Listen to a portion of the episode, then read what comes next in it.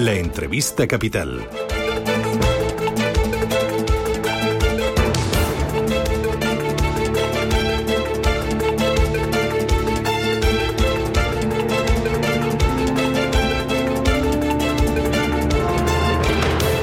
8 y 13 minutos de la mañana, esto es Radio Intereconomía, Capital Intereconomía. Hoy nos vamos a ocupar eh, del tema de los transportistas. Parece que el Gobierno confía en que todavía haya tiempo para frenar el gran paro que los transportistas han anunciado para los días previos de Navidad. Eh, nos acompaña Julio Villascusa. Don Julio, ¿qué tal? Buenos días, bienvenido. Hola, buenos días a todos. Eh, que es presidente de FENADISMER. don Julio, eh, ¿hay tiempo eh, para frenar ese gran paro convocado eh, a los días previos a la Navidad? Hay tiempo, claro que hay tiempo. esto no es un, calentón de, de, un sector como el nuestro, sería una irresponsabilidad. No solo que hay tiempo, es que ha habido mucho tiempo, ha habido demasiado tiempo. Ese es el problema, el tiempo.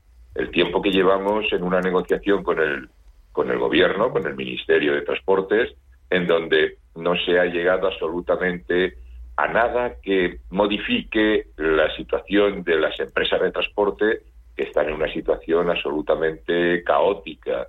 Eh, podríamos decir que la quiebra técnica es generalizada. Por tanto, claro que hay tiempo. Por eso es que, que se ha dicho con, casi mes y medio de antelación eh, para que, bueno, eh, si es que realmente se quiere adoptar reformas, reformas válidas, reformas eh, que, sean efectivas, no meros parches, pues, pues se puede hacer, por supuesto. Quien tiene más poder que el propio gobierno para modificar una situación en que eh, eh, es absolutamente insoportable para este sector empresarial. Eh, FENADISMER em, es la Federación Nacional de Asociaciones de Transporte de España. Ustedes representan eh, especialmente a transportistas autónomos, a, muchas pequeñas y medianas empresas eh, de transportistas. ¿Les ha dicho algo el gobierno? ¿Les ha contestado? Porque tengo entendido que el gobierno lleva meses sin recibirles. Cuando ustedes eh, han presentado su comunicado diciendo lo de los paros y mostrando realmente eh, los argumentos de su cabreo, ¿les han dicho algo esta semana?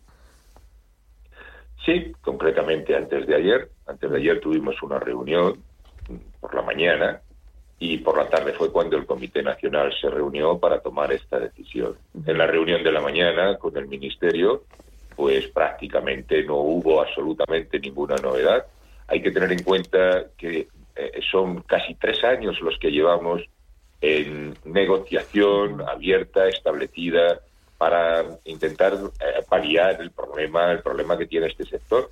Eh, no ha habido ninguna novedad y lo que está claro es que, bueno, hay que entender cuál es la situación que se produce. Esto no es algo que, que venga de ahora nosotros nos tenemos que remontar a 2008. En 2008 hubo un conflicto fuerte, importante, por una situación que eh, evidentemente hacía eh, que las empresas tuviesen que levantar su voz.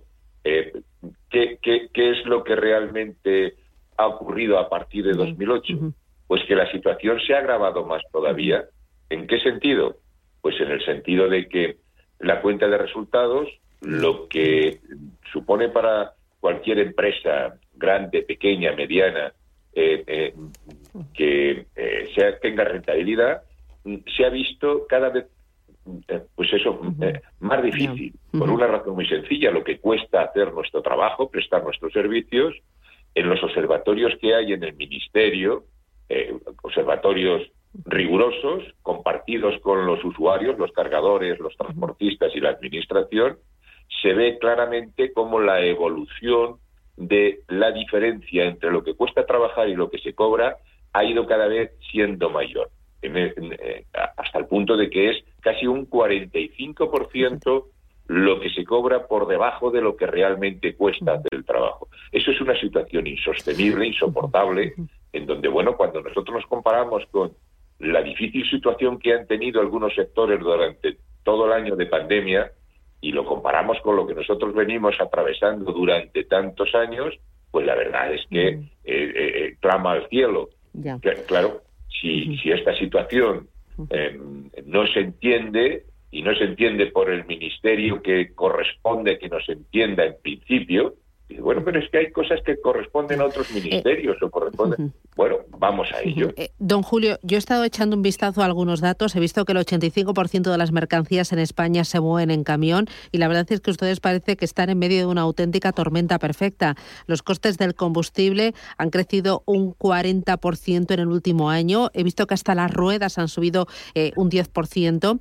se suma la falta de conductores. veo que el déficit podría rondar los 15 mil camioneros. Eh, luego hay algunas reivindicaciones históricas, como, como usted decía, pues que no se prohíba a los conductores que tengan que hacer carga y descarga, por ejemplo, pero es que ahora también se suma el tema de la viñeta esta, el, eh, el coste añadido por el uso de, de, las carreteras.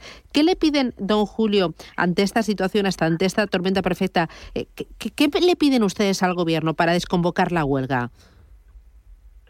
Vamos a ver, em, nosotros eh, partimos, podríamos decir, de, de, la última situación con la Administración, un compromiso firmado por parte del Ministerio en donde se nos dijo que si no era después de un consenso con el sector, no se iba a modificar eh, estas cuestiones fundamentales, eh, como tienen que ver los pesos y dimensiones, o como a ver cómo tiene que ver el que los gravámenes no se van a producir, eh, llámense peajes, eh, cobro por uso, viñeta, cualquier cuestión de estas.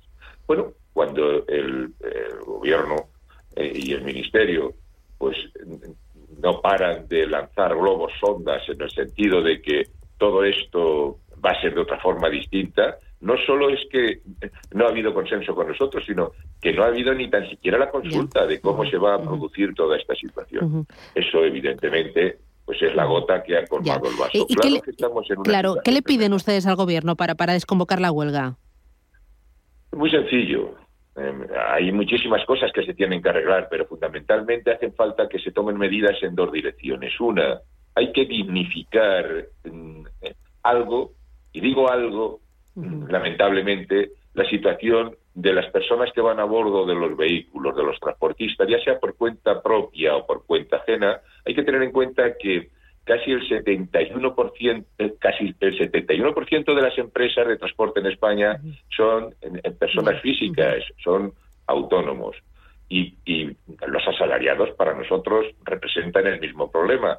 Hay que dignificar cómo haciendo algo más atractivo, que no tengan que cargar y descargar el vehículo, además de llevar esta vida tan dura, tan complicada, tan peligrosa, que es conducir y vivir en un camión permanentemente. Eso por un lado.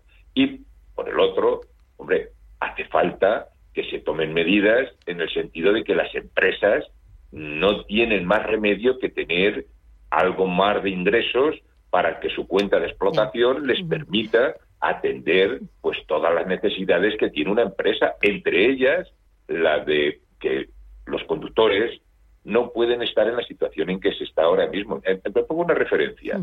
En 2008, un transportista cobraba por hacer su trabajo, era lo que entonces entendía que era oportuno, entre 3 y 4 mil euros. Hay que tener en cuenta que son personas encima de un camión desplazadas permanentemente y con una situación como todo el mundo se puede imaginar.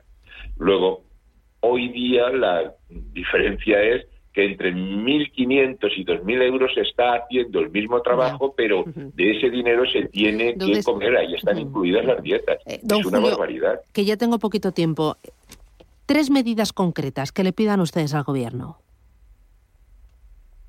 prohibición de la carga y descarga y ineludiblemente algo que sirva para que la cuenta de explotación de las empresas no vaya en esa caída libre en la que se está produciendo. Pero cuando, me, cuando me dice algo que sirva, ¿a qué se refiere usted?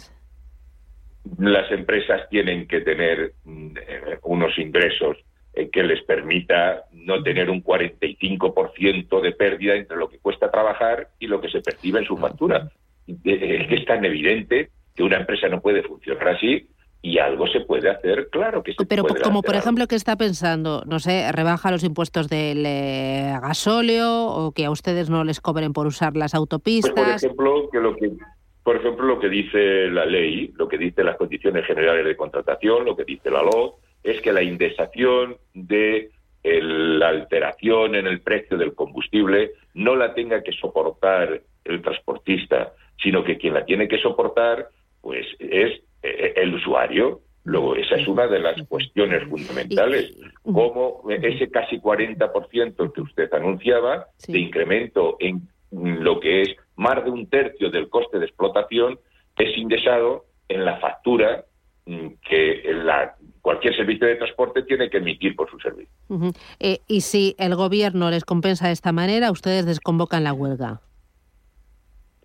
A ver, nosotros, esta decisión es una decisión colegiada de todo el Comité Nacional y nosotros, desde luego, estaremos siempre sin líneas rojas, pues mm, viendo eh, cuál es la situación que se produce en función de las medidas y las garantías que se nos estén dando en la dirección que he marcado antes. Dignidad para los conductores y cuenta de resultados para las empresas. Si eso es así, pues entonces el Comité Nacional tendrá que valorar si eh, eh, se continúa o si de momento se puede eh, tomar otra decisión. Ujú. Pues- claro, eso es la lógica. Pues don Julio Villascusa, presidente de FENADISMER, ya nos irá contando cómo van las negociaciones. Eh, que tengan ustedes mucha suerte y ánimo. Un abrazo fuerte. Muy bien, Gracias, gracias a vosotros.